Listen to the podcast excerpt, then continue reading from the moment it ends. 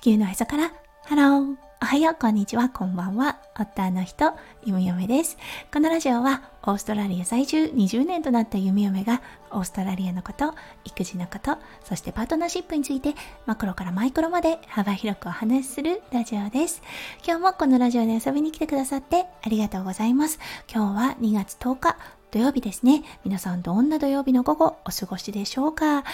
今日だったんですが、2回目の日本語学校ですね。はい、あの、土曜校に、うん、行く予定です。はい、あのー、2回目、今日からお母さんがいない状態で先生と生徒さんだけの状況になります。はい、果たしてどうなるのかなとちょっとね、不安とね、期待を胸に抱いている状態です。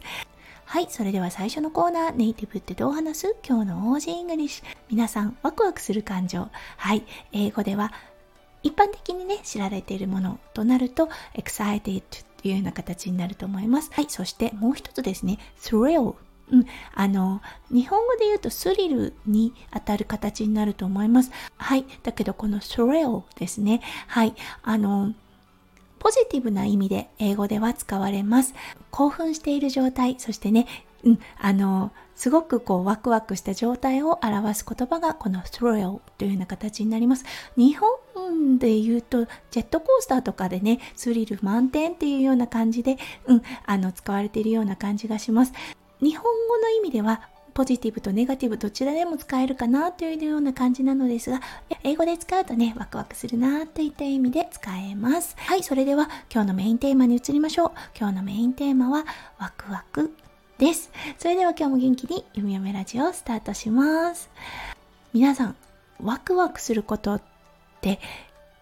ありますよね？何かね、この行動をするとすごく心が躍るであったりとか、考えるだけで楽しみだなとか、ワクワクするなっていうことあると思います。弓嫁だったんですが、ある決断をして、その道を進むことを決めたんですよね。そう、そしてその時にね、自然に浮かんだ感情というものが、そう、不安とかではなくてね、ワクワクだったんです。えー、楽しみっていうような感じだったんですよね。そう、そしてね、この感情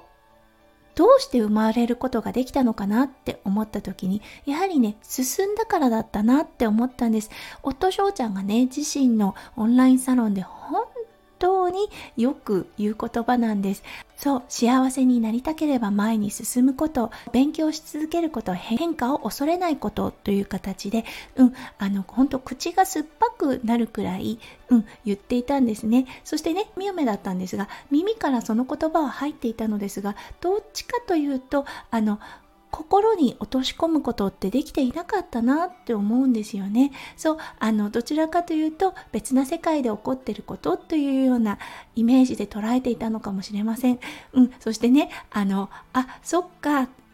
夫翔ちゃんがね、投げかけていた言葉、このね、口が酸っぱくなるくらい投げかけていた言葉は弓嫁にもしっかり焦点が当たっていたんだなっていうことに気がつきました。はい、あのやっぱりね育児をしている、うん、となるとあのその育児にフォーカスが置くことで、うん、現状維持という、まあ、育児をしつつ成長ということもありますがどちらかというと現状維持ゆっくり前進ということが多いと思います。うん、それに対してね、夫翔ちゃんの世界ですよね。ものすごく刺激のある日々です。はい。もちろんね、毎日新しいあの患者さんに出会って、毎日たくさんの勉強をして、たくさんのインプットをしている人です。そしてそれをアウトプットしているのも夫翔ちゃんです。はい。なのでね、あの、比較した時、うん、人と人を比べるものではないと思うのですが、やはり弓嫁のゆっくりな前進に比べ、夫翔ちゃんは毎日大股で歩いてるような感じだなって思うんですよね。そう、そしてね、弓嫁、自分自身のことを思った時、したいっていうことを見つけるのがまず一番難しいなって思ったんです。去年までの弓嫁、本当にゆっくりした前進をしていたのは、うん、あの、何かやりたいというような、うん、これをやってみたいという強い希望がなかったんですよね。そう、そしてね、今年、これをしてみたいんだっていう気持ちが湧いたんです。そうそしてねそこからはうん、目が覚めたかのようにあそっか進むことの大切さ前を見ることの大切さっていうものをねうんあの口に酸っぱく言われていたことが急に腑に落ちたんですそうあの夫少女に言わせたらやっとかっていう感じかもしれませんがそうこのね見つける作業というものが難しいんだなってあのとどまっていた弓嫁は思います。うん、だからもしね今現時点で道が定まっていない方はいろんなことにねあのこう興味を持つっていうこともいいかもしれませんそうその中でねあのあこれっていうものが出てくるかもしれません。うん、あとはね、あの、すごく楽しそうにしている人、はい、その人がしていることを眺めてみるのもいいかもしれないですよね。